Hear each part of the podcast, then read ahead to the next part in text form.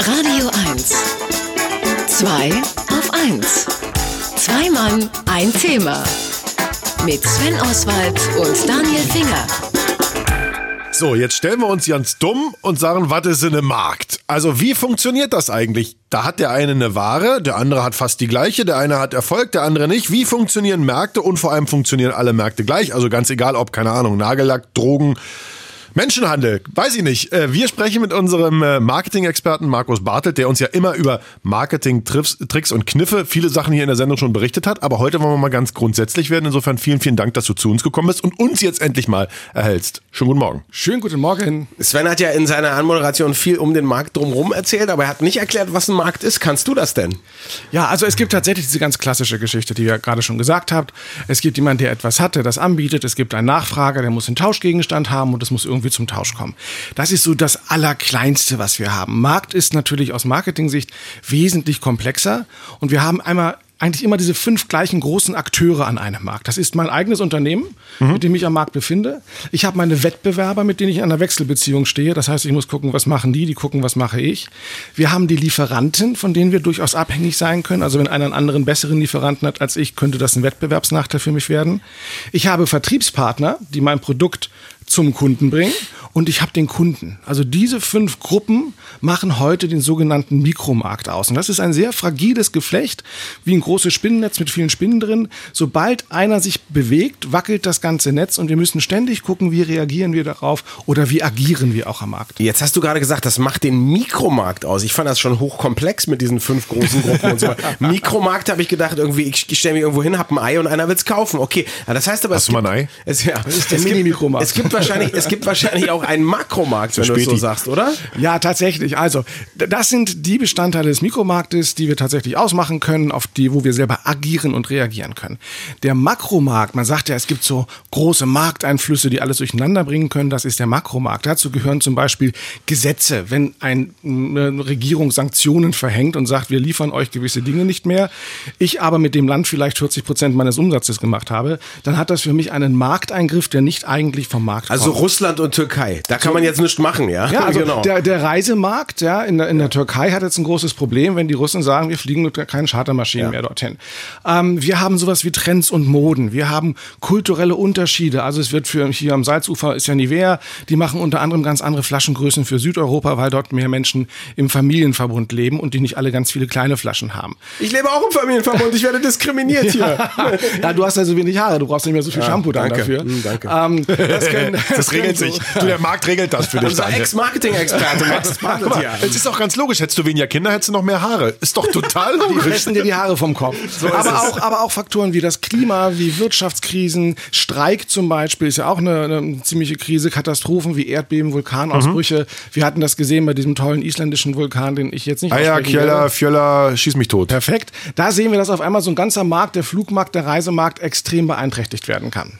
Bevor wir darüber sprechen, wie man gutes Marketing macht, wie kommt ihr Marketing-Experten überhaupt dazu, wenn ihr meint, ihr könntet diese komplexen Verhältnisse überhaupt nennenswert beeinflussen?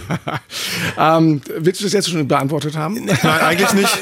Na, ich will, will Oder war das die Ankündigung? Ich will zumindest, es war, genau, aber ich will wissen, gibt es eine wissenschaftliche Grundlage dafür, dass Marketing funktioniert? Weil ich jetzt so den Eindruck gewinne, ähm, äh, das ist ja wahrscheinlich dann auch ein bisschen ein Glaube, oder? Ganz viel. Also, du, es gibt mal, so eine Studie, aber das ist reine PR. Also es, ähm, ich sage mal, Marketing hat was mit Alchemie zu tun. Wir suchen den Stein der Weisen, wir versuchen aus ähm, Scheiße Gold zu machen, was manchen auch gelingt, abgesehen davon. Aber Marketing selber ist keine Wissenschaft. Es gehört der Betriebswirtschaftslehre an. Es wird zwar unterrichtet, gelehrt, aber ihr habt ja gerade gesehen, Mikromarkt, Makromarkt, da sind so viele Faktoren. Märkte ändern sich ständig, sodass wir hier tatsächlich keine Erfolgsformel haben, keine Regeln haben, wo wir sagen, hey, hat gut funktioniert, wird das nächste Mal auch wieder gut funktionieren. Weil, wie gesagt, so viele neue Faktoren ins Spiel gekommen sind, dass es gar nicht mehr richtig funktionieren kann. Mhm. Der Sven und ich, wir können gut aus Geld Dreck machen. Gleich erklärt uns Markus Bartelt, wie man aus Dreck Geld macht. Zwei auf eins. Think, looking too closely und genau das tun wir auch. Wir gucken jetzt mal ganz genau auf den Markt an sich, denn Markt ist das Thema der heutigen Sendung und unser Marketing-Experte Markus Bartel ist bei uns im Studio. Äh, Gerade eben haben wir mal darüber geredet, was eigentlich Markt ist und was den Markt ausmacht und jetzt wollen wir natürlich darüber reden, wie man diesen Markt mit Marketing beeinflussen kann. Du hast ja gerade schon gesagt, es gibt eigentlich Ja, es ist ein bisschen sowas wie der, der, der Stein der Weisen, Alchemie. Äh, keiner kann so richtig sagen, wie es genau funktioniert und trotzdem messbar ist es aber schon, oder? Ja, natürlich. Also der, der, ein wesentlicher Bestandteil des Marketings ist die Kontrolle, die Evaluation, weil du sehr viele Ressourcen für Marketing benötigst. Geldressourcen, Manpower, aber auch Zeit. Das heißt, du machst das nicht, um das Zeug aus dem Fenster rauszuschmeißen, sondern du willst schon was erreichen. Die Wege dorthin sind aber sehr vielfältig und das Problem jetzt im ganz modernen Marketing, äh, auch mit der Aufspaltung der Medien, die wir haben, der Kommunikationskanäle, die wir haben. Also ich muss immer mehr bespielen, sehr aufwendig und der Erfolg wird immer schwerer messbar, weil die Frage ist eben, äh, wie, wie wirkt das, wie wirkt sich was auf Absatz nieder? Welche Preise kann ich durchsetzen? Äh, wie funktioniert das noch? Das hängt dann eben, wie gesagt, von den Vertriebspartnern ab, wenn die Vertriebspartner Druck auf mich ausüben und sagen, wir wollen es aber zu dem Preis einkaufen, weil sonst listen wir dich aus, setzt mich als Produzent wieder unter Druck. Also das, dieses fragile System ist eben an ganz, ganz vielen Stellen, wird da auch Druck aufgebaut und das Marketing hat genau diese Aufgabe, eben all diese Stellen miteinander zu verknüpfen.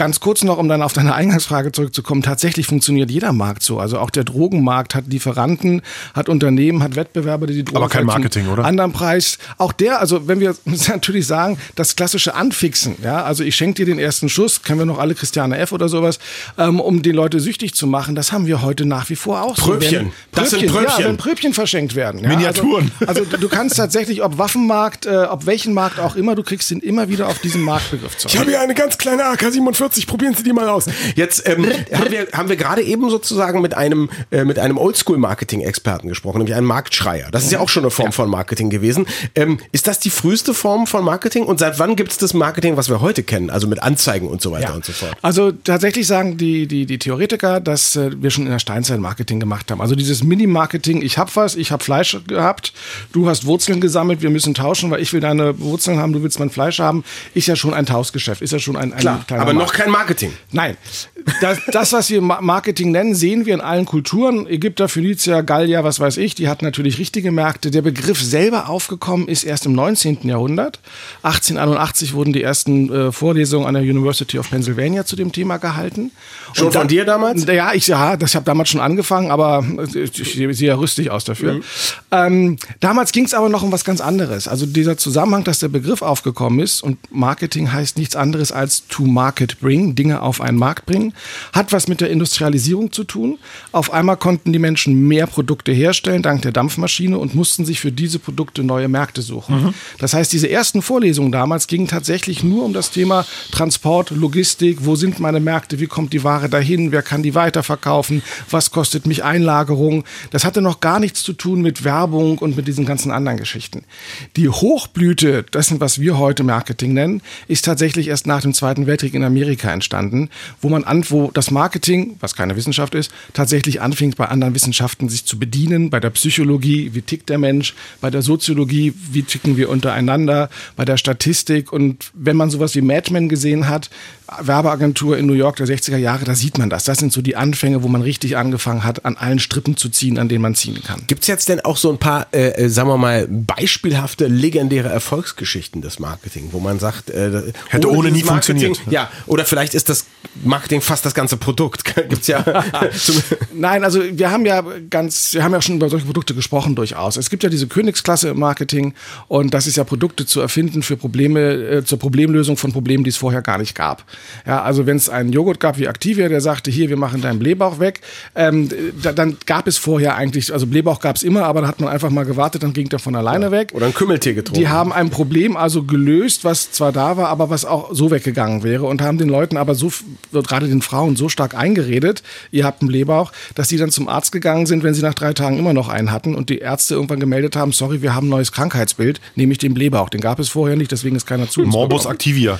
Genau. Ähm, äh, aber ich meine, da muss ich doch die, an die ganz frühen Zeiten der Fernsehwerbung denken, Oil of Olaf. Mhm. Ja, das war da auch so, das war da auch ein Problem, was nie wirklich da war, was dann auf einmal behoben wurde. Auf einmal war, die Haut der, der, der Menschen, vor allem der Frauen, nicht mehr schön und jetzt musste das Zeug darauf damit schön. Also mir kam es damals schon vor, wo ich dachte, äh, ging doch bisher auch. Gab es sogar noch früher, es gab tatsächlich, es gibt einen sehr alten Palmolive-Spot, den muss ich mal raussuchen, ähm, aus, den, aus den Anfang der 60er Jahre, da trifft sie an der Straßenbahn ihre Freundin wieder und ähm, sagt, Mensch, lange nicht gesehen, wollen wir uns nicht verabreden? Und der Mann neben der anderen Frau sagt, Mensch, wer war denn das? Sagt die meine alte Schulfreundin, sagt er, die sieht aber viel jünger aus als du. Badam! Ja, und, und heute würde man ihm ein paar dafür knallen, wenn er sowas sagt. Aber damals schon ging es los. Du musst also mit Palmolive dein Gesicht und deine Hände waschen, um jung auszusehen.